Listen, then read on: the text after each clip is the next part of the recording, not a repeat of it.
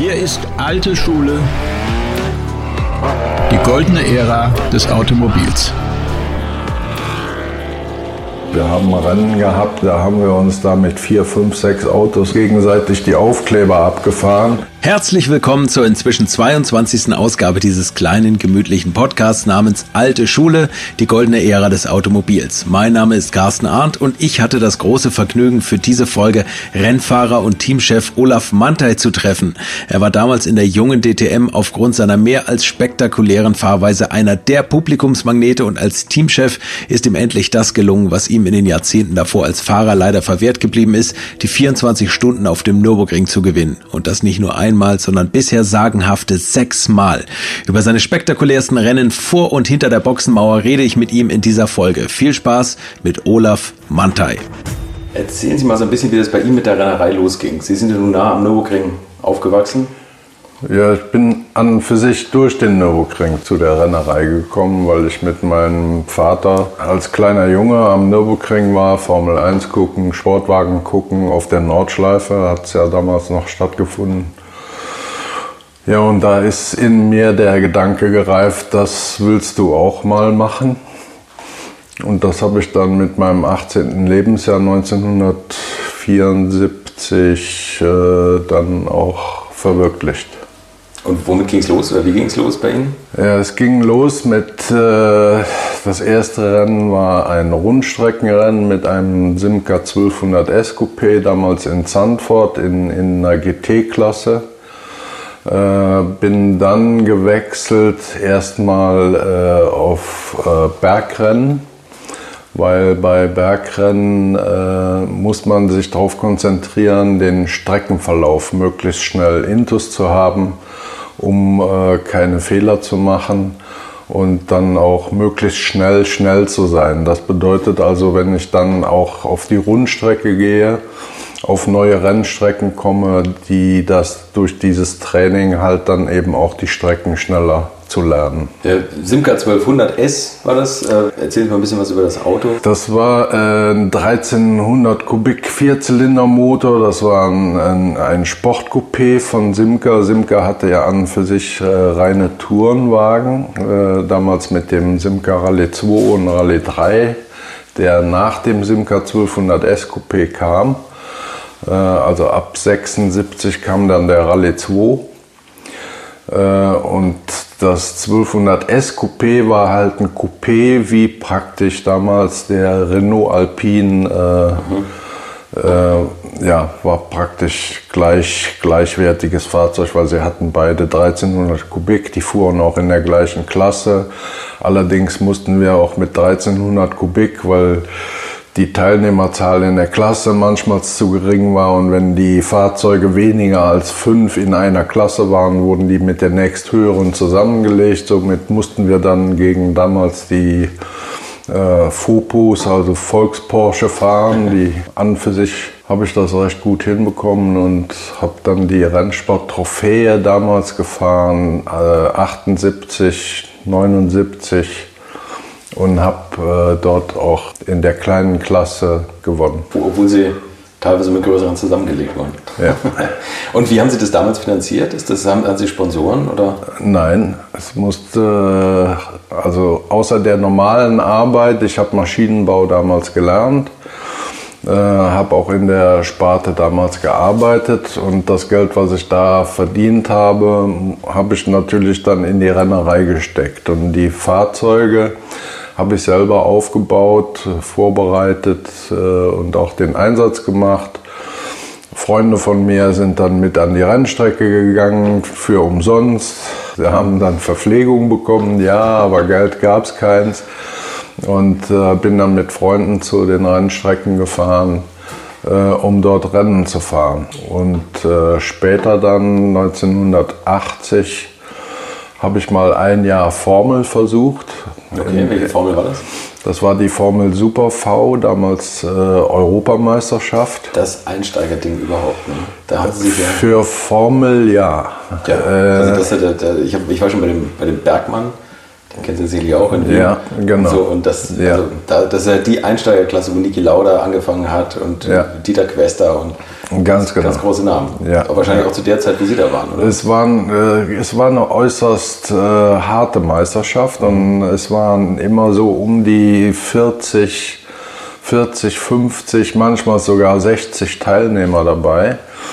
Das hieß, die Trainings konnten auf den Rennstrecken nicht mit allen Fahrzeugen stattfinden, weil die höchste Zulässigkeit von Fahrzeugen auf der Rennstrecke waren circa ja, so zwischen 28 und 32 Fahrzeuge. Dann wurden die äh, Qualifyings wurden ausgerichtet, einmal für gerade Startnummern und einmal für ungerade Startnummern. Und dann gab es praktisch zwei Pool Positions. Einmal eine Pool Position von der geraden Startnummer, eine Pool Position von der ungeraden. Und die standen dann halt eben in, in zwei Reihen äh, auf der Startaufstellung. Das war auch ein wildes Starterfeld und eigentlich kommen ja freistehende Reifen Ihrem Fahrstil gar nicht so sehr entgegen. Das, genau das habe ich dann damals auch gemerkt, beziehungsweise meine Konkurrenten auch, äh, weil ich halt doch, naja, teilweise ein bisschen äh, Kontaktsport dort betrieben habe und bin den anderen auch schon mal über dessen Räder gefahren. Äh, das kam nicht so gut und damals auch meine meine äh, Freundin war, also meine heutige Frau, es war damals meine Freundin. Äh, und der hat das gar nicht so gefallen, weil das hat ihr immer sehr viel Nerven gekostet, weil wenn es irgendwo gerumpelt hatte und die Fetzen geflogen sind und die Räder geflogen sind, dann war ich, naja, meistens mit dabei. Deshalb haben wir das dann nach 1980 haben wir es wieder eingestellt, obwohl ich da äh, direkt im ersten Jahr Zehnter in der Europameisterschaft geworden bin. Okay. Aber äh, ich habe dann halt festgestellt, es ist doch etwas für, zumindest mal für meinen Fahrstil, doch etwas sicherer dem, im Tourenwagen zu sitzen. Eigentlich war es für Ihre Gegner am besten Bergrennen, Ja. in der Nähe waren. okay, so, dann sind Sie bei den Tourenwagen geblieben und da haben Sie die ganz große Zeit erlebt für mich. ne? Also das ist, wie gesagt, der Podcast heißt Alte Schule. Ja. Unsere Fans, glaube ich, das sind so die 80er, 90er Jahre, wo, wo die Hochzeit, da müssen Sie jetzt viel erzählen. Erstmal die Autos, Sie Da habe ich, gefahren. Ne? ja, da bin äh, ich zu der Zeit, wo ich nach Simca gefahren bin, da fuhren auch äh, äh, in der Rennsport Trophäe fuhren, dann auch äh, in der Tourenwagenklasse die Ford Escorts BMW 2002 und diese Rennen habe ich mir angeguckt und naja, da ging dermaßen die Post ab. Die sind quer um die Ecken gerodelt auf zwei Rädern und was weiß ich nicht alles. Da war dann damals äh, äh, Dieter Selzer, äh, Brombach, äh, Döring, äh, wie sie alle hießen, waren da drin unterwegs und die haben es sich richtig gegeben mit Lackaustausch und allem Zip und Zap. Äh, und da habe ich gesagt, Mensch, in der Klasse, jo, das wär's. Wusste aber nicht, kriege ich das so gut hin, wie die das hinkriegen. Und habe mir dann äh, 81 habe ich mir einfach mal einen Escort RS 2000 gekauft und habe gesagt, komm, jetzt probieren wir's. Das hat auch von Anfang an recht gut funktioniert. Ich war relativ weit vorne mit dabei, aber eben nicht ganz vorne. Und äh, ich hatte des Öfteren einen technischen Defekt, weil ein Motor wieder hochgegangen ist. Ja, und dann musste ich das wegen Geldmangel, musste ich die Rennerei dann mitten im Jahr 81 musste ich einstellen. Und dann kam auf einmal äh, der Gerd Brauneiser und der Vater vom, vom Jörg van Omm, weil der Jörg van Omm äh, ist da auch äh, in diese Meisterschaft eingestiegen und haben dann gefragt, ja wieso fährst du nicht mehr und geht doch gut und und und. Dann habe ich gesagt, naja, passt nicht mehr, weil ich habe jetzt keine Kohle mehr, weil die Motoren habe ich verschossen und keine Kohle mehr da, für einen neuen Motor zu machen. Und der Gerd Brauneiser hat damals für einige Fahrer in der Rennsport-Trophäe die Motoren gemacht. Und äh, dann war es halt so, dass der Jörg von Ommen hat sich damals mit dem Dötsch in der Meisterschaft geschlagen. Also das war mal in der Punkte war dann der Dötsch vorne, dann war mal der äh, Jörg vorne. Und dann kam äh, Brauneiser und der Papa vom Jörg von Ommen und haben gesagt, Mensch, äh, Kassel-Calden, hör mal, wenn wir dir dem Jörg sein, sein zweites Auto geben, und du fährst da. Würdest du dem Jörg helfen, dass der Meister wird? Da habe ich gesagt, ja klar, Hauptsache ich kann fahren.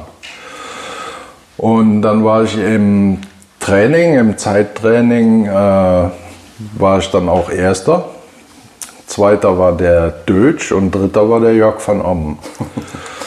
Und in Kassel-Calden, das war praktisch äh, Start- und Landebahn äh, runter und dann äh, eine Taxiway wieder zurück. Und das waren also praktisch alles 90 Grad Kurven.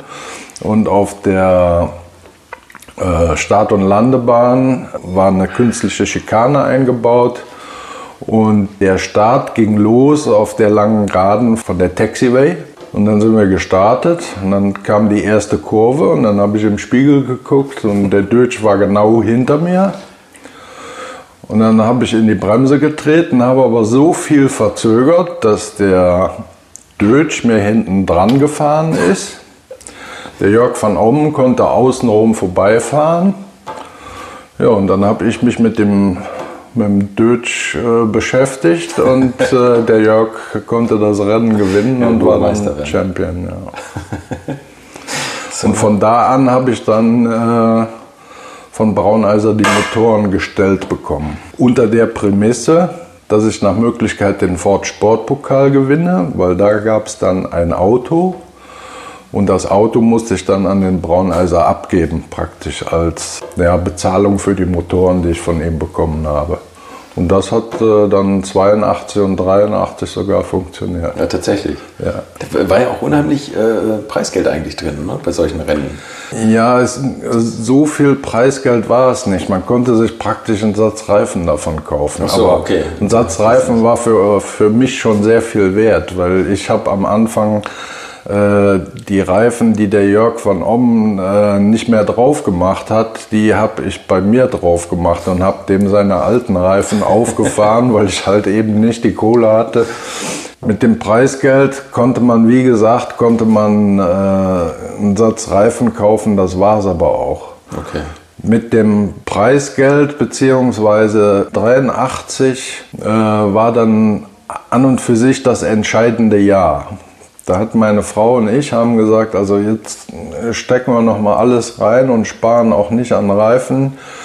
Aber wenn ich dann keinen Werksvertrag kriege, hören wir mit der Rennerei auf. Und das hat dann funktioniert und 1984 und 1985 habe ich dann einen Werksvertrag bei Rover bekommen und bin dort dann mit Jörg van Ommen zusammen äh, die deutsche Produktionswagenmeisterschaft, was dann zwei Jahre später Deutsche Tourenwagenmeisterschaft hieß. Äh, habe da einen Werksvertrag gehabt und war 84, 85 auch Vizemeister in der DTM.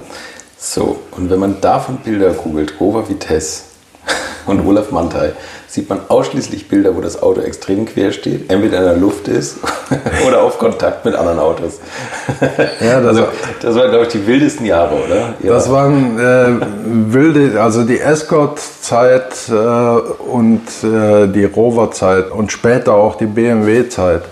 Äh, das waren an für sich recht wilde Jahre. Da war es Gott sei Dank noch nicht so, wie es heute halt leider ist, dass es für jeden Kontakt gleich eine Bestrafung gibt, Durchfahrtsstrafe oder Strafsekunden oder was auch immer sondern äh, wir Fahrer haben das einfach unter uns ausgemacht.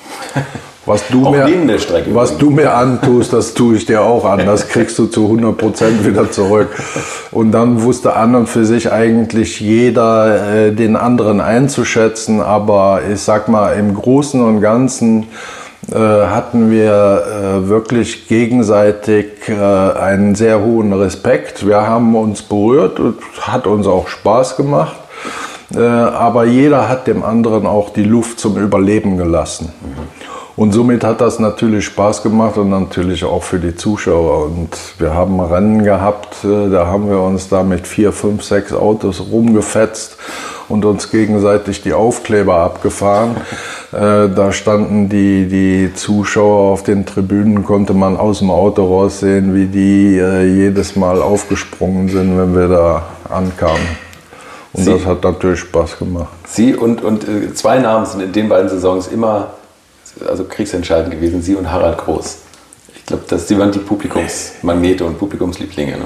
Ja, der Harald war einer, der hat immer abgetestet, wie weit kannst du bei dem anderen gehen. Und wie wir das erste Mal aufeinander getroffen sind oder aneinander geraten sind, das war in Mainz-Finden. Da war er hinter mir und hat immer hinten an der Stoßstange angeklopft und wieder duck, duck, duck. Und einmal hat das so weit getrieben, dass er mich halt äh, rechts auf die Wiese rausgedrückt hat. Und wie ich dann wieder zurückkam auf dem Asphalt, dann kam halt äh, in Mainz-Finden die, die Kehre, die wieder auf Start und Ziel drauf geht, die Rechtskurve. Und da bin ich ihm dann hinten auf den Hintern gefahren und habe ihn rausgedrückt bis auf die Wiese und habe dann auf der Wiese dann wieder locker gelassen, so wie er bei mir vorher. Äh, Und seit dem Zeitpunkt konnten wir uns gegenseitig einschätzen, wie weit lässt er sich äh, abbüchsen oder nicht. Ja, und wir haben dann in den Folgejahren haben wir bei vielen Rennen haben wir reichlich Spaß gehabt und haben auch schon mal gemeinsam andere in der Zange genommen. Das müssen Sie mal erzählen. Wie, wie lief das ab? Oder Naja, wir hatten, da mal, wir hatten da mal ein Startplatzrennen in Hockenheim. Das war ja früher so. Es waren auch über 30 Autos in der DTM. Und da gab es dann Samstag für die ersten 15 vom Qualifying waren gesetzt. Aber ab Platz 16 musstest du Samstag ein 50 Kilometer Rennen fahren für die weitere Startaufstellung.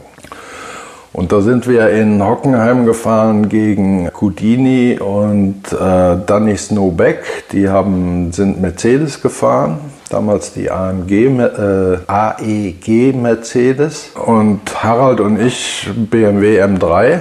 Ich habe das Rennen am Anfang angeführt, dann haben sich Alan Houdini und äh, Harald haben sich dann in Hockenheim, äh, ging es damals noch die langen Waldgraden runter. Also nicht äh, heute der verkürzte Kurs, ja. sondern hinten durch den Wald. Und dann haben die sich wieder rangesaugt. Ja, und dann waren wir zu dritt.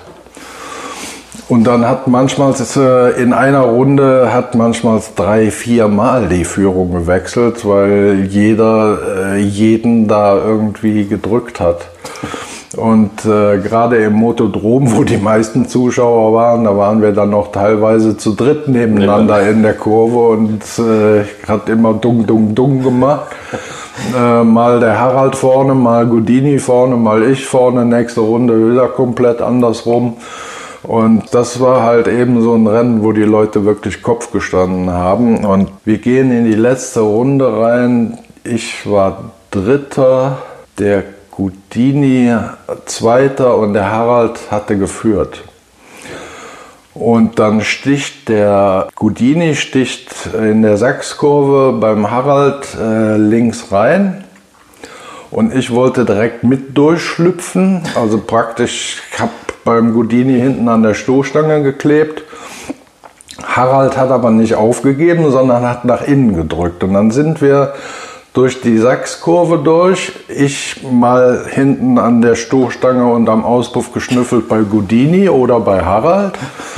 Und die zwei nebeneinander und hatten mehrfach Kontakt und sind aber nebeneinander geblieben bis in die äh, Start- und Zielkurve rein.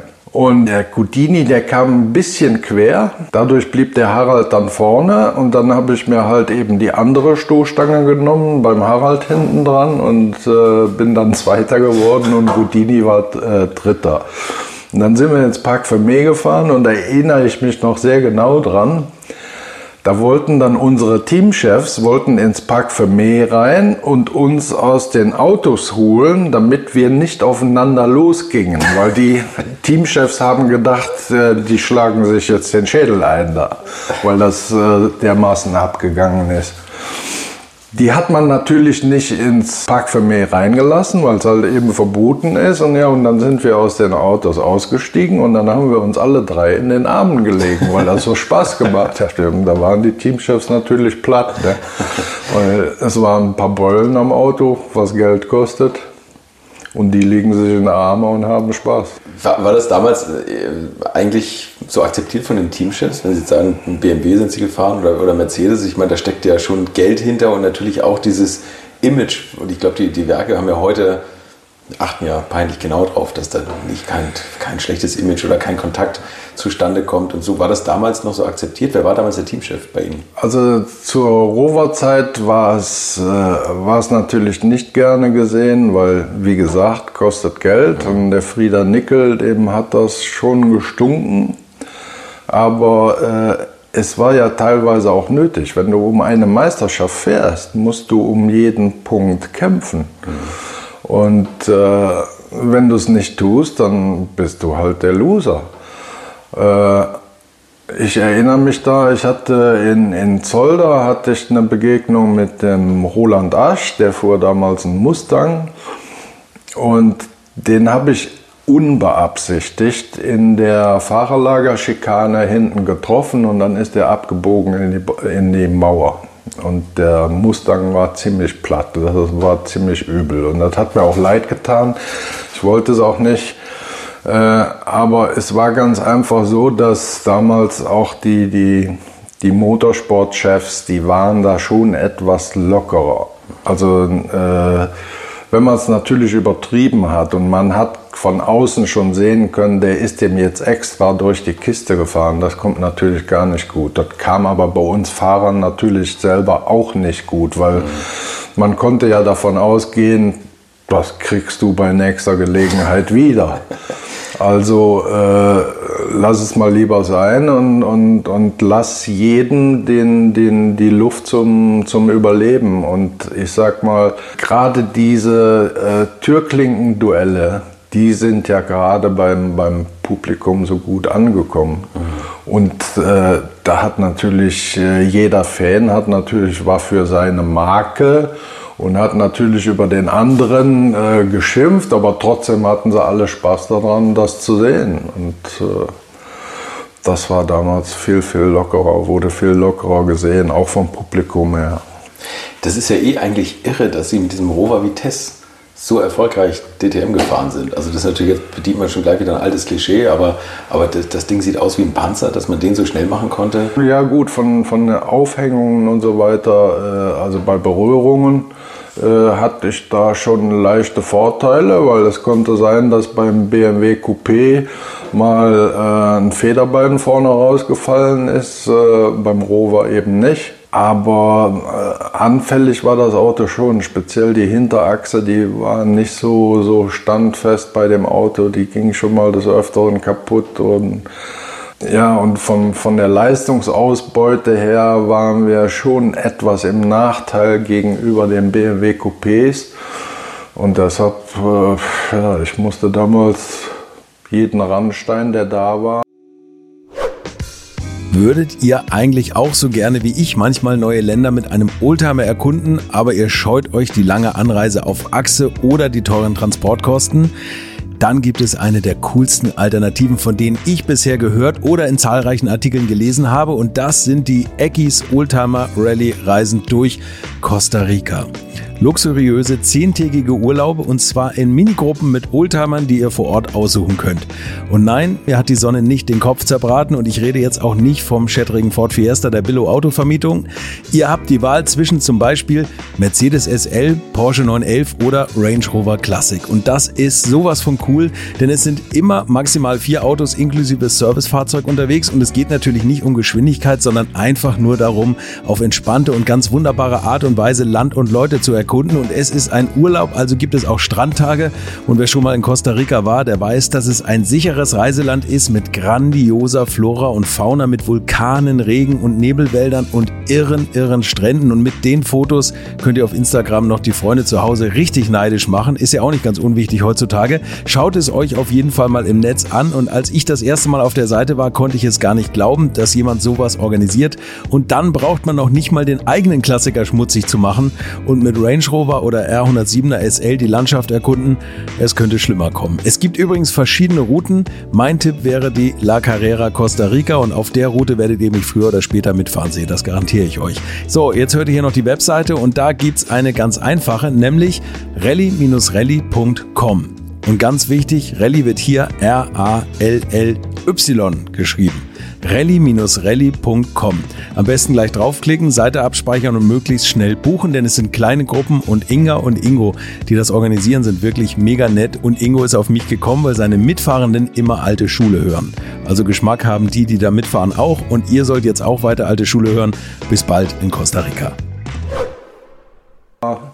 Zur Abkürzung mitnehmen und dann war halt so ein Auto schon mal auf zwei Räder. Also, es sieht sensationell aus, wie das, wie das Ding äh, ja, gelaufen ist. Ähm, wann, wann, sind Sie BMW gefahren? BMW habe ich äh, angefangen 86. Ich bin dann damals gefahren bei Vogelsang. Der Harald ist gefahren für Vogelsang auf dem BMW Coupé 84, 85, wo ich Rover gefahren bin. Dann hat der Harald Groß gewechselt äh, auf Ford äh, Sierra Turbo und ich habe pra praktisch seinen Platz übernommen bei Vogelsang. Vogelsang. Okay. Und äh, das war aber dann äh, kein BMW Coupé und äh, auch noch kein M3, weil den M3 gab es zu der Zeit noch nicht. 86, äh, das war ein BMW 325i. Ja, und das das war einfach eine Shit-Trommel. Naja, er ging relativ gut um die Ecken, aber Geradeaus. Leistung äh, hätte ich gerne noch ein paar Tretpedale drin gehabt, um besser beschleunigen zu können. Äh, das äh, ist auch in 86 nicht zu Ende geführt worden. Ich glaube, da ist nach dem Rennen in Hockenheim, ich glaube, da war das fünfte oder sechste Rennen, in Hockenheim ist der Motor geplatzt mit Feuer und allem Zip und Zap. Da ist das eingestellt worden. Und dann kam ich 1987 zu BMW Isert. Das war ein Familienbetrieb aus dem Bamberger Raum und habe da einen BMW äh, M3 gefahren. Und das war, äh, ja, wie gesagt, das war ein Familienbetrieb.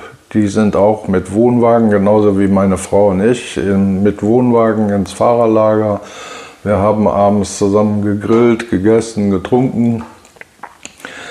Äh, und das war ein Teamchef, der war mal ganz easy. Der hat gesagt, du kannst mit der Kiste auf dem Dach über die Ziellinie kommen. Hauptsache ist, du hast gewonnen. Tatsächlich. Ja, ja. Ich hätte es gerade gedacht, bei, bei Privatteams, dass Nein. die sagen, Olaf, Freund, jetzt wird man nicht Blech am Blech gefahren. Nee. Da hatten wir 87 wurde die, äh, äh, die Rennstrecke in Zolder komplett neu asphaltiert. Und der erste Lauf DTM 87, der war in Zolder. Und da hat es geregnet wie verrückt. Und dann auf neuem Asphalt, der noch Öl geschwitzt hat. Das war so grausam im Regen. Da haben die, die Räder, die Hinterräder, die Antriebsräder haben im sechsten Gang haben die noch durchgedreht und man ist die gerade runtergeschlingert. Und da sind wir hingegangen. Dann habe ich damals zusammen mit einem Dunlop-Techniker äh, sind wir hingegangen und haben die Regenreifen nochmal nachgeschnitten von Hand mit einem Profilschneidegerät. Mhm äh, haben die nochmal nachgeschnitten, ein bisschen mehr Profil reingemacht, äh, so dass wir mehr Traktion, aber auch mehr Seitenführung bekommen. Und dann haben wir die drauf gemacht und dann ging das Rennen los im Regen. Und das ging dermaßen fantastisch. Ich hatte in der ersten Runde hatte ich direkt 200 Meter Vorsprung. Okay, krass. Da kam ich, da kam ich die Start- und Zielgerade runter, da stand halt eben besagter äh, Heinz Isert, der stand auf der Boxenmauer drauf, hat die Kappe ausgezogen und hat mir die Kappe äh, Richtung Auto geschmissen.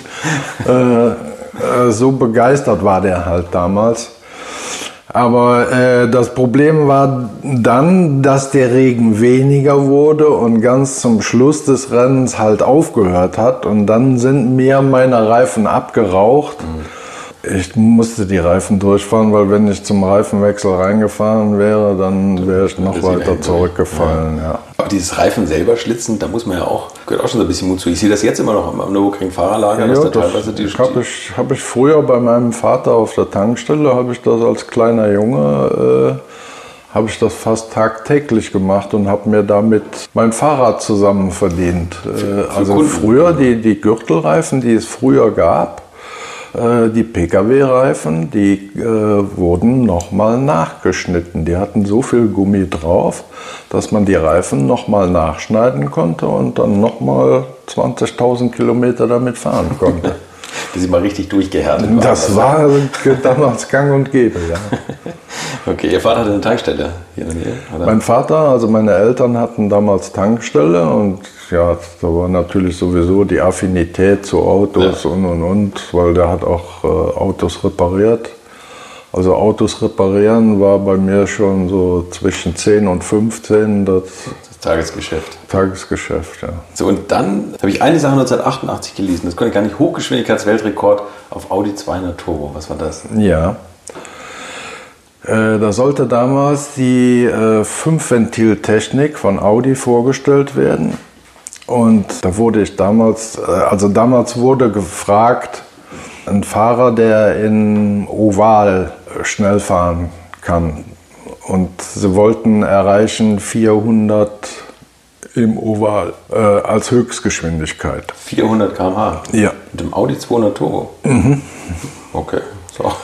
Das, äh, am Regler, ja. das hätte der geschafft. Okay. Äh, also von, von der Leistung her, den der Motor hatte, hätte der es geschafft. Nur das Auto hatte tierisch Luftwiderstand. Und da ging es darum, halt Fahrer zu haben, die sich das halt trauen, so hohe Geschwindigkeiten zu fahren. Und zu der Zeit hatte der Bobby Anser, hatte für Audi schon in Talladega einen äh, Geschwindigkeitsweltrekord gefahren. Da wollten die aber noch drüber. Und da hat wohl der Bobby Anser gesagt, mm, nee, ohne mich. Und dann hat damals der Herr Gamalski von Shell zu jemandem vom Audi gesagt, du, ich kenne da einen, der fährt auch in, in der Steilwand noch im Drift. Und dann hatte ich Termin äh, in Neckars-Ulm bei der Motorenentwicklung. Ja, und dann haben die mich eingeladen. Dann sind wir gefahren nach Forst Stockton. Das war äh, eine alte äh, Teststrecke von Firestone. Das war ein Oval mit zwei, zwei Graden, zwei Steilwandkurven, nur leider keine Streckenbegrenzung. Da gab es keine Mauer, keine Leitplanke, kein nix, kein gar nichts. Also Asphalt zu Ende, Abflug. Dann sind wir die Strecke rumgefahren und äh, auf den Geraden äh, war ja egal, was da so stand und lag, aber halt in den Kurven nicht. Wenn man aus dem Oval dann halt rausfliegt, dann sollte schon Platz da sein. Und das war in, in, mitten in der Wüste. Und da lagen draußen dann in dem Kurvenbereich lagen ziemlich dicke Felsbrocken. Und dann habe ich mir das angeguckt und dann habe ich gesagt, also wenn ihr die Felsbrocken da draußen wegräumt, so in einem Bereich von einen halben Kilometer, dann mache ich das. Das heißt, wenn Sie da rausgeflogen wären aus dieser Steilwand, dann wären Sie ein paar hundert Meter geflogen, aber dann wäre man ein paar hundert Meter in die Wüste geflogen. Dann wäre mal keine Felsbrocken im Weg. Ne? Ja, auf jeden Fall keine Felsbrocken im Weg. Und das habe ich dann gemacht und die Tests sind äh, damals schon sehr gut verlaufen und dann äh, sind wir nach Nardo, um die Weltrekorde zu fahren. Und da haben wir dann, äh, wenn ich mich recht erinnere, haben wir zwei Weltrekorde äh, gefahren, jeweils über 325 äh, und 340 im Schnitt. Also nicht Höchstgeschwindigkeit, sondern Schnitt mit Boxenstopp über 24 Stunden mit Boxenstopps, Räderwechsel und Ölwechsel und Fahrerwechsel. Alter Schwede. Ja, Da muss ja die Höchstgeschwindigkeit wirklich fast an 400 rangegangen sein. Was hatte der an Leistung, der Motor? Ja, der hatte, das haben sie natürlich nicht wirklich rausgelassen, aber bei dem, ich sag mal, bei dem Luftwiderstand, den der Audi damals hatte, dieser Audi 200, in Amerika hieß der ja Audi, der Audi 200 5000 CS. Also der hatte mal Minimum 900 PS, weil sonst hätten wir die, um, um den Durchschnitt zu erreichen, musste man ja schon, schon eine Höchstgeschwindigkeit fahren von deutlich über 370, 380. Äh, und das dann äh, mit einem Tank voll, wenn ich mich recht erinnere, war damals eine Tankfüllung, waren glaube ich 300 Liter. Dann wurde bei dem, das war ein Trockensumpfmotor, da wurde, äh, weil der auch durch den hohen Ladedruck hatte man natürlich über die 24 Stunden sehr viel Benzinverdünnung im Motoröl. Äh, da wurde dann der komplette äh, Öltank wurde beim Boxenstopp ausgetauscht mit vorgewärmtem Öl äh, und, und über Schnellverschlüsse. Das war schon eine Nummer. Haben Sie schon die Lumpen lassen. Das war 88, Pirch-Zeit, 88, oder? 89. Das war Pirch, der Ja, genau. Audi-Chef, ne? Ja. Ist ja eh immer sehr aufs Ganze gegangen, ne? Ja, ja. Dann mit seinem Hochgeschwindigkeitsfanatismus. Und ähm, wir sind auch schon mal 190er gefahren. Ja, da kam der Norbert Haug damals äh, auf mich zu und, und fragte, du sag mal, äh, könntest dir vorstellen, mit so einem 190er auch äh, äh, Langstrecke am Nürburgring zu fahren? Und äh, habe ich gesagt, ja, müssen wir uns mal anschauen. Und bei Mercedes hatte an für sich keiner daran geglaubt, weder bei AMG noch bei Mercedes selber, dass dem äh, 190e als Rennauto äh, auf der Nordschleife, ob der das überhaupt durchhält. So vier Stunden Rennen und schon gar keine 24 Stunden. Ja, und dann bin ich damals mit äh, zwei Freunden von mir dann äh, nach Affalterbach zu, zu AMG. Damals war das noch AMG. Haben uns das Auto angeguckt und haben dann mal angefangen zu bauen, so nach meinen Vorstellungen, wo ich gedacht habe, das und das sollten wir für halt Langstrecke um die Dauerhaltbarkeit ändern. Haben das gemacht. Und dieses Programm habe ich dann damals mit Uli Richter zusammen gemacht. Äh, mit Uli Richter und seinen Freunden und meine Freunde. Dann hatten wir Dekra hatten wir als Sponsor, da äh, konnten wir uns dann die Reifen und so weiter drüber finanzieren.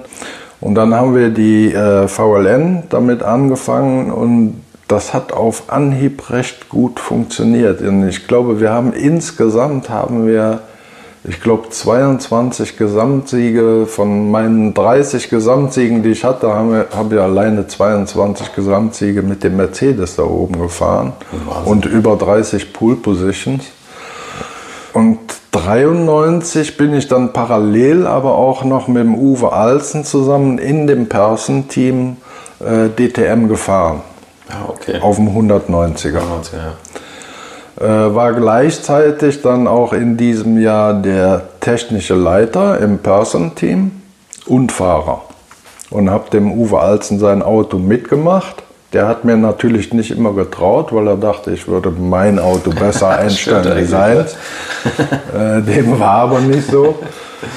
Ja, und dann ging es, 94 ging es darum, die 190er weg, weil dann die, die C-Klasse-Autos mit den Sechszylindern ja kamen, beziehungsweise die liefen ja schon 93, nur Uwe, Stick Amtor äh, und Sandy Grau sind damals, nee, dann Mailänder, die sind schon C-Klasse gefahren. Achso, okay, okay, klar. So, äh, wir waren die einzigen, die noch mit dem 190er gefahren sind. Und äh, da ging es dann drum, ja, äh, Olaf, wie lange willst du noch äh, DTM fahren? Und ja, ein C-Klasse Auto können wir dir nicht geben. Äh, dann müsstest du mit dem 190er weitermachen und zu der Zeit war ich glaube ich 36 oder 37. Und da habe ich gesagt, nee, Pausenklon spielen möchte ich hier nicht mehr. Und dann bin ich halt auf die andere Boxenseite gewechselt und habe halt die technische Leitung und äh, Ausbildung junger Fahrer bei Persson dann damals gemacht. Okay. Da müssen wir gleich noch weiterreden, aber es, gibt, es gab noch einen, also zwei, zwei Sachen, die davor waren, und zwar der Porsche Carrera Cup. Der war 1990. 90, wo sie erst gesagt haben, die Autos sind mir zu filigran. Das entspricht nicht meinem Fahrstil. Das Auto war einfach SCH Pünktchen, Pünktchen, Pünktchen. Und wir reden vom 911 964. Ja, 911 964. Dieses Auto war für mich eine Katastrophe.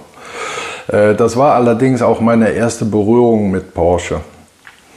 Und äh, weil ich ja damals die DTM fuhr und der Carrera Cup ja im Rahmenprogramm äh, der DTM war, kam dann damals Derkum auf mich zu und fragte, ja, ich habe da einen Kunden, der hat so ein, den, das neue Cup-Auto gekauft und der soll im Carrera Cup fahren, der will aber nicht selber fahren. Äh, würdest du fahren? Okay. Ja, Preisgeld kannst du behalten. Und Preisgeld gab es da reichlich, nämlich 5000 D-Mark für einen Sieg. Das ist schon ein Pfund gewesen, ja, ne? Bei 10 Rennen könnten, wenn du alle 10 gewinnst, sind 100. Prima, machen wir. Ich glaube, so rechnet auch bis, bis seitdem nur noch Lewis Hamilton. Ne? Jedes Rennen gewinnen. Naja, äh, naja, man nimmt sich ja immer vor, aber es, es gibt ja auch noch ein paar andere, die nehmen sich genau das, das Gleiche Gleiche vor vor, ja. wie, wie man selber.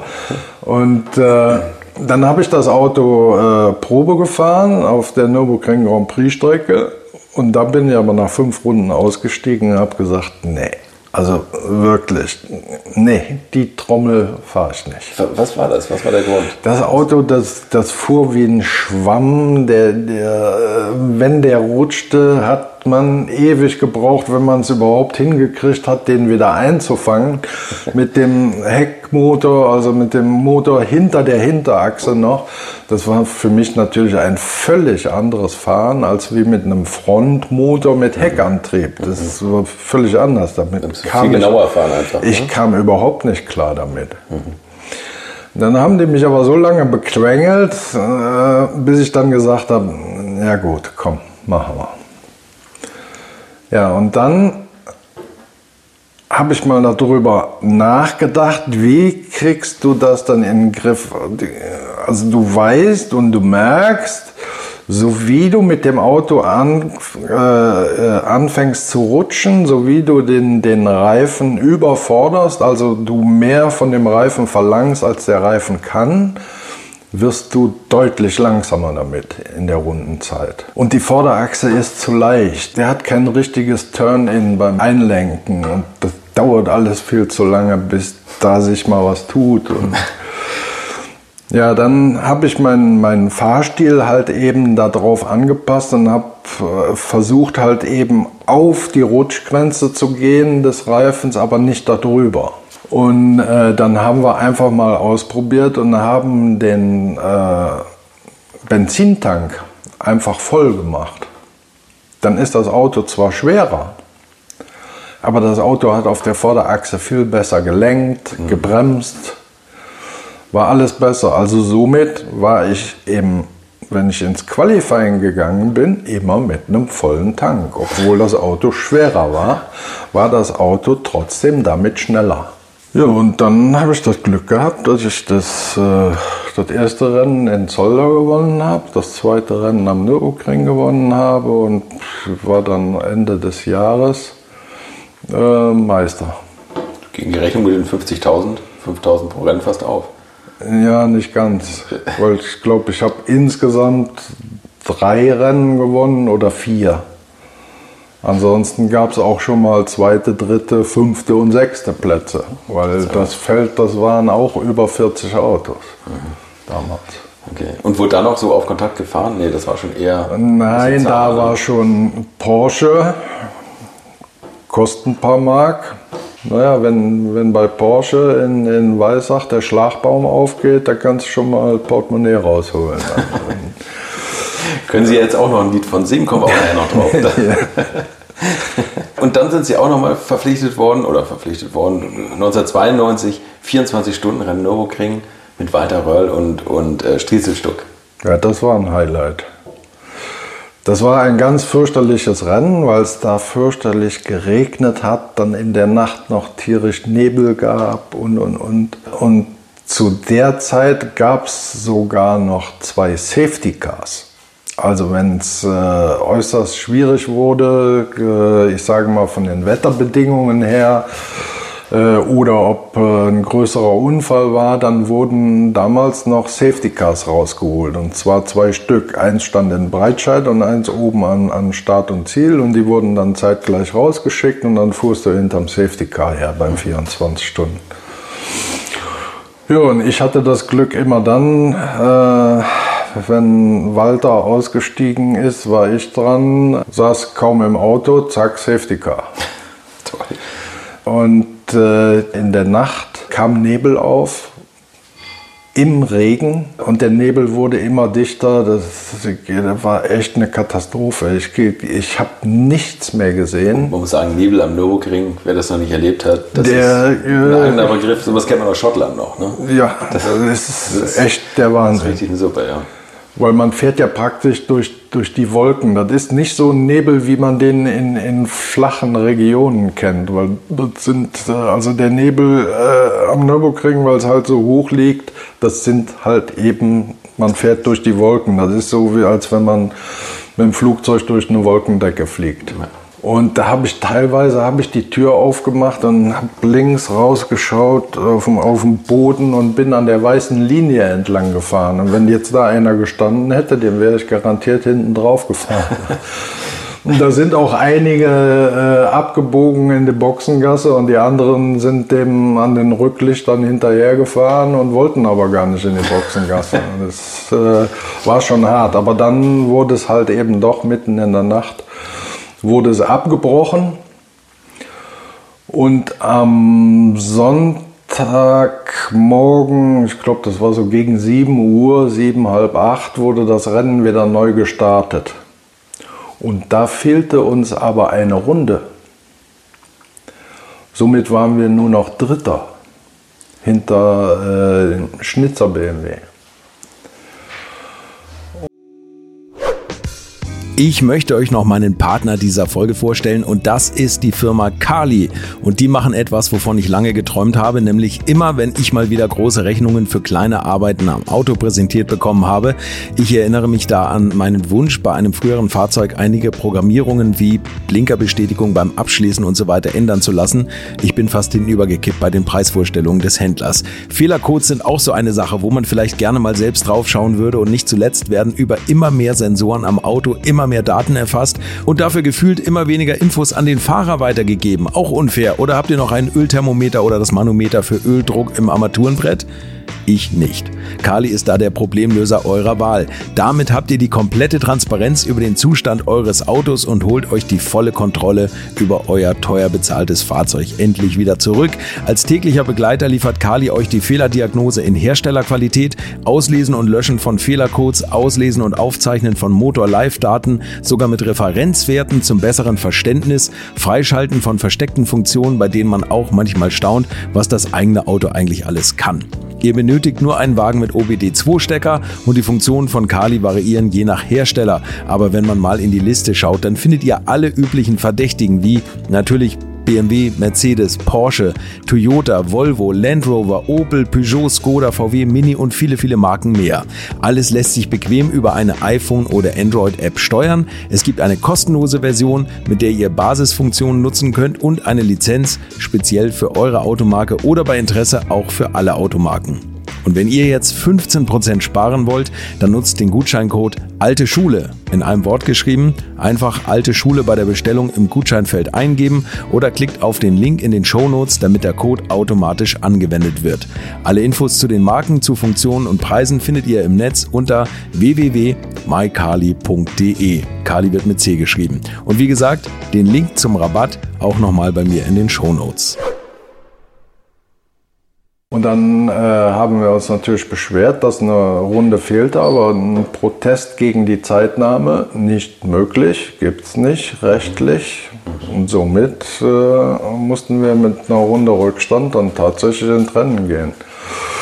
Und sind aber dann trotzdem Dritter geworden in dem Rennen. Und äh, wo ich äh, total von hin und weg war, war mit dem Walter Röll. Der war in dem Nebel auch unterwegs ist auf den Pirro damals aufgelaufen und äh, hat den Pirro überholt im Nebel. Und dann hat der Pirro sich an die Rücklichter vom Walter gehangen. Und das hat dem Walter gar nicht gepasst. Da hat der Walter das Licht ausgemacht. Dann nachts. war nachts im Nebel. Dann war der Pyro natürlich so perplex, dass auf einmal die Rücklichter weg waren. Da ist der natürlich richtig in den Anker und Walter weg. Und dann, wie der Walter die Lichter vom Pyro seinem BMW nicht mehr gesehen hat, hat Walter das Licht wieder angemacht. Muss man erstmal bringen.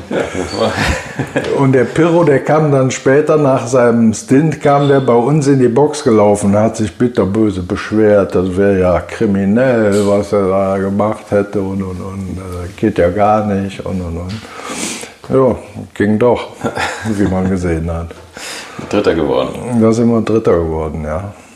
War eine tolle Erfahrung mit dem, mit dem speziell mit dem, äh, Walter seine Arbeitsweise äh, mal kennenzulernen. Und da haben wir uns dann auch etwas näher kennengelernt und sind dann, ich glaube, was 95, 96 bin ich dann sogar mal eine Rallye gegen ihn gefahren, die Rallye Köln-Ahrweiler. Ja, war eine gute Erfahrung. Was, was hat die Arbeitsweise von ihm so ausgezeichnet für Sie oder wo Sie gesagt haben, das ist? Für mich ist ganz wichtig, äh, Menschen, die gerade raus und offen und ehrlich sind. Ich glaube, das hat mir äh, vielleicht das, die, das eine oder andere in der Karriere verbaut, aber ich muss mich selber im Spiegel noch angucken können. Und der Walter ist so einer, der sagt, was er denkt und seine, seine Denkweise, äh, wie er vorgeht, wie er was analysiert und wie er äh, das abarbeitet. Das ist, ist, ist genau meine Schiene. Also das ist so für, für mich so, ja, das ist vorbildlich. Das sind so Dinge, die ich halt eben auch äh, beherzige und wo ich gesagt habe, ja, wenn du das so machst, dann muss es gut werden. Wenn es dann nicht gut wird, wird, dann bist du wirklich zu blöd und lass die Finger davon. Ne? Wenn drei so, so ja, bekannte Spitzenfahrer zusammen an so einem Auto sitzen, wie, wie läuft das im Vorwege mit der Abstimmung eigentlich? Also muss, da muss man ja einen Kompromiss finden, dass jeder mit dem Auto gut fahren kann. Nee, oder? da gab es keinen Kompromiss. Der, der Singer war äh, der äh, Chefingenieur, mhm. Roland Kussmaul, war der zweite Chefingenieur. Wir sind ja mit zwei Autos da oben gefahren. Da wurde einem zugehört und das war der Walter Röll mhm. und auch dem Stuck. Was der Uwe Alzen oder ich äh, gesagt haben, das hat da keinen interessiert. Wir mussten mit dem mit, zurechtkommen, äh, was die beiden wollten. Okay, waren die Hierarchie klar? Die Hierarchie war, war ganz klar. Wir waren die Neulinge und hatten die Klappe zu halten, und, aber dafür schnell zu fahren. Ja, das haben wir aber ja äh, erledigt. Ja. so. Gut, so und dann waren Sie bei Person technischer Leiter und auch Fahrerbetreuer und haben die, die Neulinge so ein bisschen angelernt, mhm. haben aber irgendwann den Wunsch verspürt, äh, eigener Teamchef zu sein. Ja, der Wunsch äh, kam an für sich oder der Gedanke kam 1996, äh, 1995. Da war es am Prinzip schon, schon abzusehen, dass die DTM, die dann ja nicht mehr DTM, sondern ITC hieß, International Touring Car Championship, dass das kaputt gehen wird, dass sich äh, Alpha zurückzieht, äh, Opel zurückzieht und dann war ja praktisch nichts mehr da, geht kaputt. Mercedes dann alleine da rumfahren, bringt es auch nicht. Da habe ich mir überlegt, Herr, was machst du? Was machst du weiter? Und äh, durch diese Hassliebe zu dem Porsche 964, die damals entstanden ist, habe ich gesagt, Mensch, Porsche Supercup. Wäre doch nicht schlecht. Und dann habe ich äh, 96 parallel zu meiner Tätigkeit bei Persson äh, einen eigenen Rennstall aufgemacht mit Porsche und haben an dem Porsche Supercup teilgenommen und den haben wir im ersten Jahr als Vierte beendet und haben dann vier Jahre hintereinander den Porsche Supercup äh, gewonnen, sowohl in der Fahrerwertung als auch in der Teamwertung. Ja, Wahnsinn, das muss man mal hinkriegen. Aber das war schon mit Porsche-Unterstützung auch. Also, nee, nee, nee, also, nee, nee. nee, weil Sie gesagt haben, den, den Stall haben Sie mit, mit Porsche Ich habe die aufgemacht. Autos, die Autos habe ich geleast damals. Ah, okay. Wir haben eine kleine Werkstatt aufgemacht in Bad Honnef, hier so schräg gegenüber. Äh, eine kleine Werkstatt aufgemacht, 400 Quadratmeter und hatten äh, dann Harald war praktisch mein Unterstützer, weil er zu dem Zeitpunkt dann auch gewechselt hat in den Porsche Supercup und Carrera Cup. Er ist beides gefahren, hatte sich Autos gekauft, dann hat er noch Autos vermietet und er hatte dann damals auch den äh, Knapp Voigt mitgebracht als Kunde und Harald war dann praktisch mit äh, Knapp Voigt Kunde in meinem Team und ist bei mir gefahren. Und äh, neben dem Patrick Huismann und dem Oliver Mattei. Das war praktisch, äh, hat Harald mir damit äh, ja auch mit den Start meiner äh, Teamchefkarriere mit, äh, ja, mit unterstützt und mit finanziert, dadurch, dass er bei uns Kunde war. Und das ist dann durch die Erfolge im, im Porsche Supercup ist die Bindung zu Porsche natürlich enger geworden. Und dann haben wir 1999 kam dann der erste wassergekühlte 911. Äh, Und da haben wir mit Porsche zusammen zwei Autos in Le Mans eingesetzt, 24 Stunden Le Mans in der GT-Klasse. Und das haben wir dann direkt mal auf Hieb mit einem Doppelsieg in der GT-Klasse äh, gekrönt. Und so ging es an für sich immer weiter, immer weiter. Also ging es nicht nur an und für sich immer weiter, sondern Sie sind mit Ihrem Rennstall Manta Racing der absolute Langstreckenprofi. Und man kann sagen, die 24 Stunden am Nürburgring werden langweilig, wenn Sie antreten. Weil die Wahrscheinlichkeit groß ist, zu wissen, wer der Sieger ist. Sie sind Erster geworden 2006, 2007, 2008, 2009, 2011 und 2018. Das ist eine unfassbare Erfolgsgeschichte eigentlich. Also ein Sieg ist Ihnen ja nun als, als Fahrer leider nicht Ja, das ist viel unfassbarer. Also Das ist eigentlich als die größere das, was Frechheit, danach ne? kam. Ja. Äh, ich habe es ja über Jahrzehnte, habe ich ja versucht, als Fahrer da oben mal die 24 Stunden zu gewinnen. Und äh, ich bin mehrfach Zweiter und Dritter geworden, also aufs Treppchen gekommen. Aber die oberste Stufe habe ich in, ich glaube, 25 Jahren da oben nicht geschafft. Machen wir uns nichts vor, es lag am Teamchef. Als Teamchef ist Ihnen das gelungen. Was, was haben Sie da, also das ist natürlich eine platte Frage, aber was ist das Geheimnis für so ein Langstreckenrennen? Es ist eigentlich kein großes Geheimnis. Man muss, halt, man muss viel Erfahrung haben. Also neu braucht sich keiner einzubilden, zum Nürburgring zu gehen, als Neuling dahin zu kommen, egal äh, welches Team es ist und welche Erfolge die vorher in anderen Rennserien geholt haben. Äh, selbst wenn ein Formel-1-Team da oben hinkäme und würde die 24 Stunden machen wollen mit einem GT, sie werden nicht gewinnen. Das kann ich denen schriftlich geben. Man braucht die Erfahrung vom Nürburgring. Man muss den, den Nürburgring, man muss ihn lesen können, weil er, er verändert sich. Und zwar in vielen Hinsichten. Nicht nur äh, vom Wetter her, sondern auch vom, vom Grip-Level. Winde, die äh, natürlich auch äh, einen Einfluss haben, wenn man über Sprunggucken kommt und, und, und. Man muss es lesen können und man muss alle Parameter die bestmöglichen Partner zusammenzubringen. Äh, diese Parameter, die muss man zusammenbringen. Es kann nicht sein, äh, ich sage jetzt mal, ich fahre einen Reifenhersteller, weil der mir seine Reifen zur Verfügung stellt und vielleicht auch noch Geld dafür gibt, aber der ist halt eben nicht so gut in der Performance als der Wettbewerber. Ich muss mit dem zusammengehen, der die beste Performance hat. Und der muss mein Partner sein. Und so muss das äh, praktisch in allem sein. Ich muss, die besten Leute von mir müssen an, an, am Auto arbeiten. die müssen nicht zu 100 Prozent, sondern zu 110 Prozent zuverlässig sein. Äh, und ich muss die beste Fahrerpaarung auf dem Auto haben. Und da brauche ich keine Egoisten. Da darf keiner bei sein, der sagt, ich zeige hier mal, wer von uns hier auf dem Auto der schnellste ist. Mhm.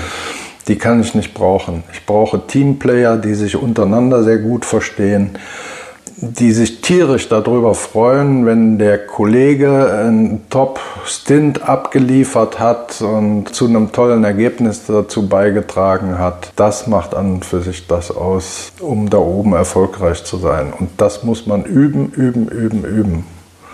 Und da kann man auch nicht Fahrer nehmen und sagen, ja, komm mal ein Rennen vor um 24 Stunden, da kannst du ein bisschen üben und beim 24-Stunden-Rennen solltest du dann nach Möglichkeit gewinnen. Das klappt auch nicht. Mhm. Also das sind alles Fahrer, logischerweise, die sie schon lange gekannt haben und ja. wo sie dann gesagt haben, die könnten gut zusammenpassen. Ja. Und die dann auch schon lange für sie gefahren sind. Ja.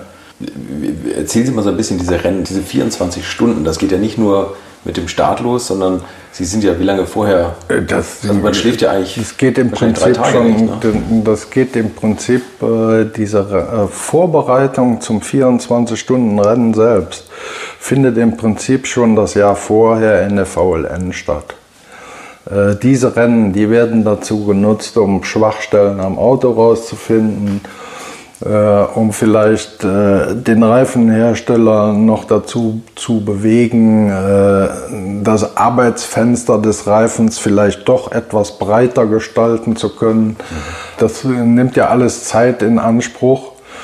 Und die müssen einfach, das Zusammenspiel muss äh, auch geübt werden. Das ist genauso wie ja, die Fußballspieler, die gehen auch nicht von Fußballspiel zu Fußballspiel, sondern sie trainieren zwischen den, zwischen den Rennen. Und die VLN-Läufe sind im Prinzip die Trainings für das 24-Stunden-Rennen. Und da muss man immer schauen, äh, dass man nach Möglichkeit den anderen einen Schritt voraus ist, um sich das Leben, also so war es bei mir früher, ich habe Technik gemacht, die Rennautos gebaut und selber gefahren.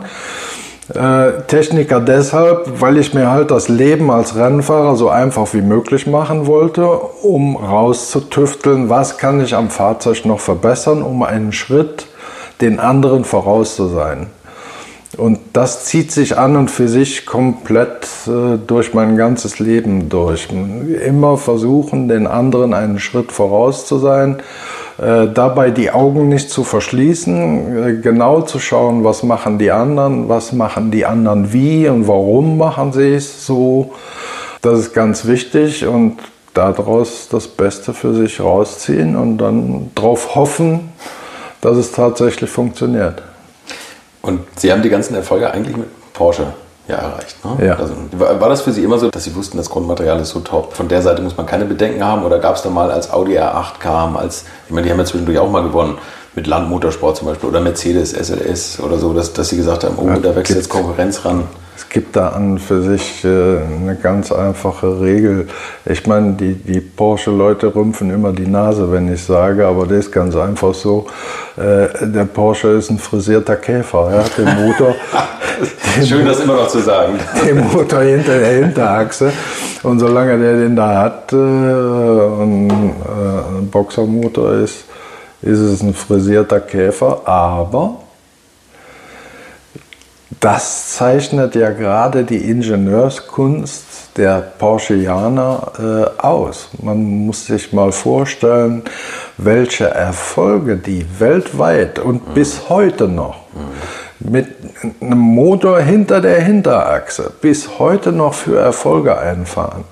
Und das ist äh, Ingenieurskunst äh, allerhöchster Güte, das immer noch zu schaffen, mal ich hätte äh, das ja, längst anders gemacht. Na gut, mit dem WEC-Auto haben wir es ja jetzt. Da sitzt der Motor in der, äh, in der Mitte, also der vor, der, vor der Vorderachse. Ja. Äh, aber äh, dass die Autos so wettbewerbsfähig sind und man muss sich ja mal vorstellen, die Autos sind ja die Hubraumschwächsten mhm. in dem Feld. In den äh, Feldern überhaupt, egal ob jetzt GT3 oder äh, ob in der GTE. Es sind die Hubraumschwächten. Sie haben den Motor an der ungünstigsten Stelle, also eine Gewichtsverteilung, die äußerst ungünstig ist. Aber die Ingenieure haben es äh, von Porsche doch immer wieder hingebracht, damit konkurrenzfähig zu sein. Und das Schöne daran ist, dass die Straßenautos aus dem Rennsport partizipieren. Sie können bei dem, bei dem 911er GT3 können Sie, auch GT2, können Sie alles einstellen an den Achsen. Sie können Stabilisatoren einstellen, Sie können Sturz, Spurwerte, Nachlauf und, und, und. Können Sie alles bei dem Auto einstellen. Das können Sie bei keinem anderen Straßenauto dieser Welt. Und somit äh, ist man in der Lage, so ein Fahrzeug auf die Performance, die der Reifen abgeben kann, ist jetzt egal, ob das ein Michelin, ein Pirelli, ein Dunlop oder sonst was ist, man muss immer auf den entsprechenden Reifen auch reagieren können. Und die Möglichkeit sind schon beim Straßenauto bei Porsche äh, schon gegeben. Das finden Sie bei keinem anderen Auto. Hm. Es klingt so, als würden Sie Porsche auch weiterhin treu bleiben. Oder, oder, haben andere Werke angeklopft und gesagt, Mensch, der ist erfolgreich. Es haben andere Werke angeklopft, aber. Rover? Äh, nein. Nein, nein. nee, nee. Die Marken sage ich jetzt nicht. Von Porsche kriegt uns keiner mehr weg. Das ist gut. Uns, das ist inzwischen jetzt nicht nur noch äh, Olaf Mantei und sein Rennstall, sondern Sie haben Nachfolger gefunden? Ich habe nach, Gott sei Dank eine sehr gute Nachfolge gefunden mit den beiden äh, Räderjungs, mit dem Niki Räder und dem Martin Räder.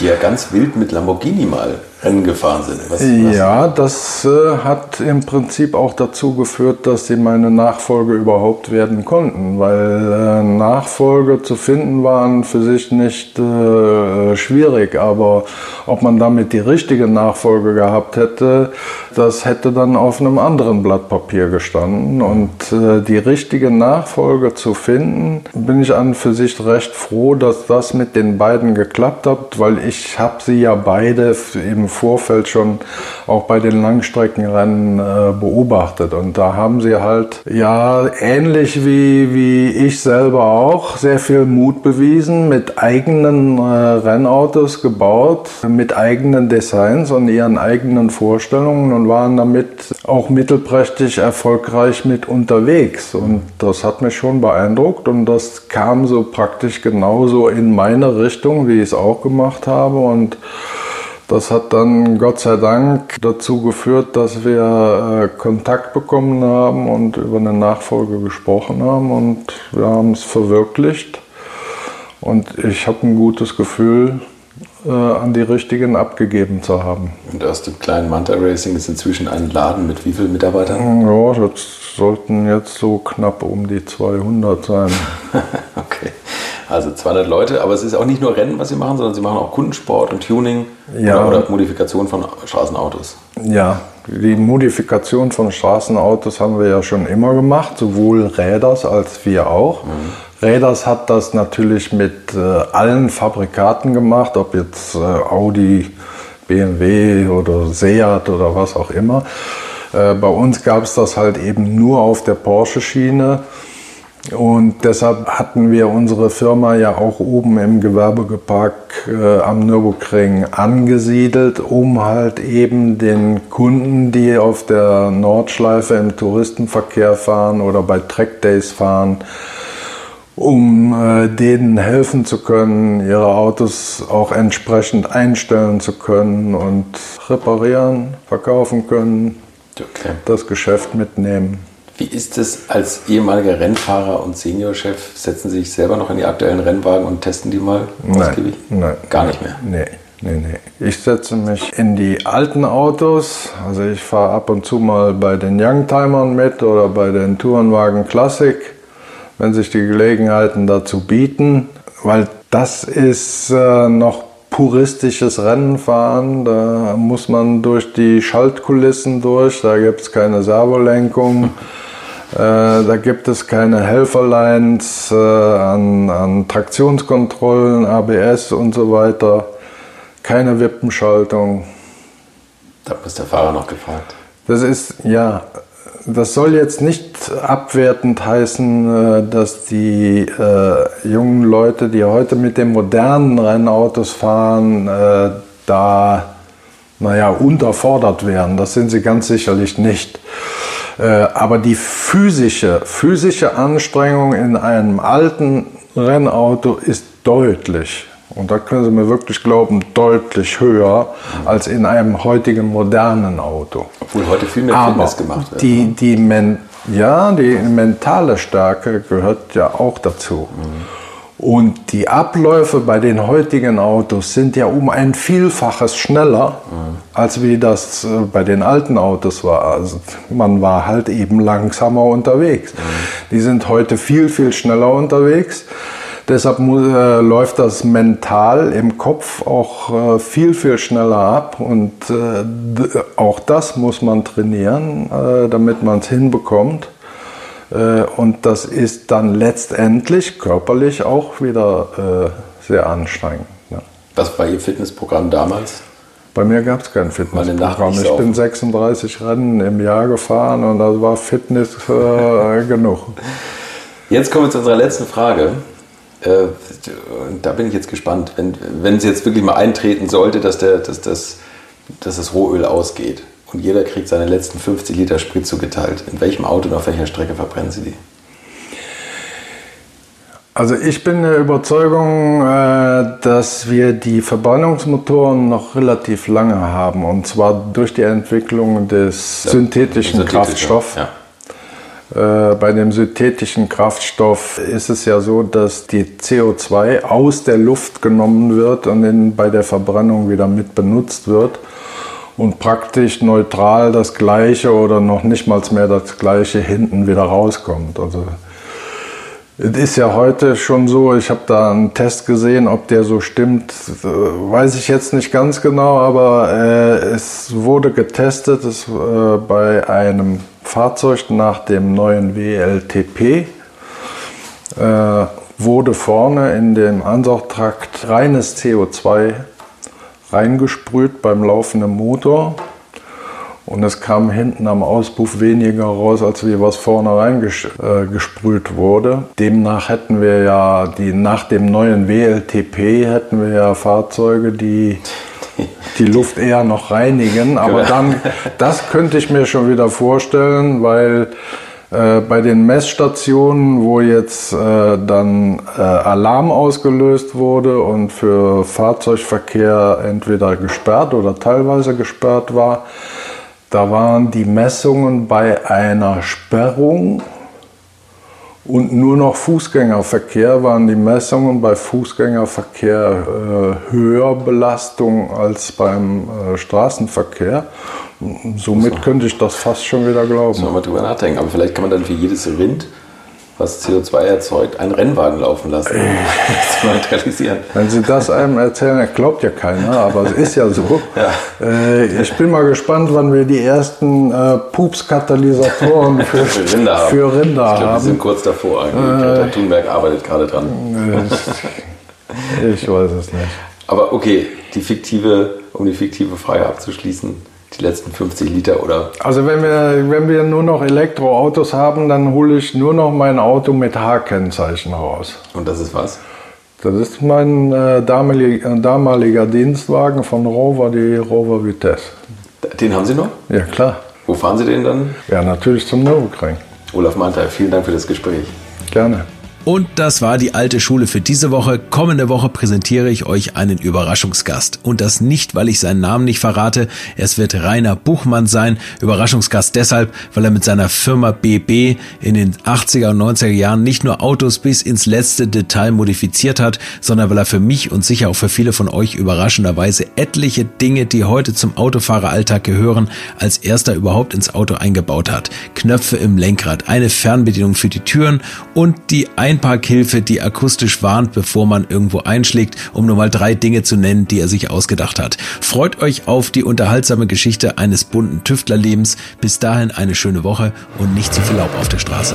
Infos, Bilder und alles Wissenswerte unter der Internetadresse www.alte-schule-podcast.de Alte Schule ist ein Podcast aus den WakeWord Studios.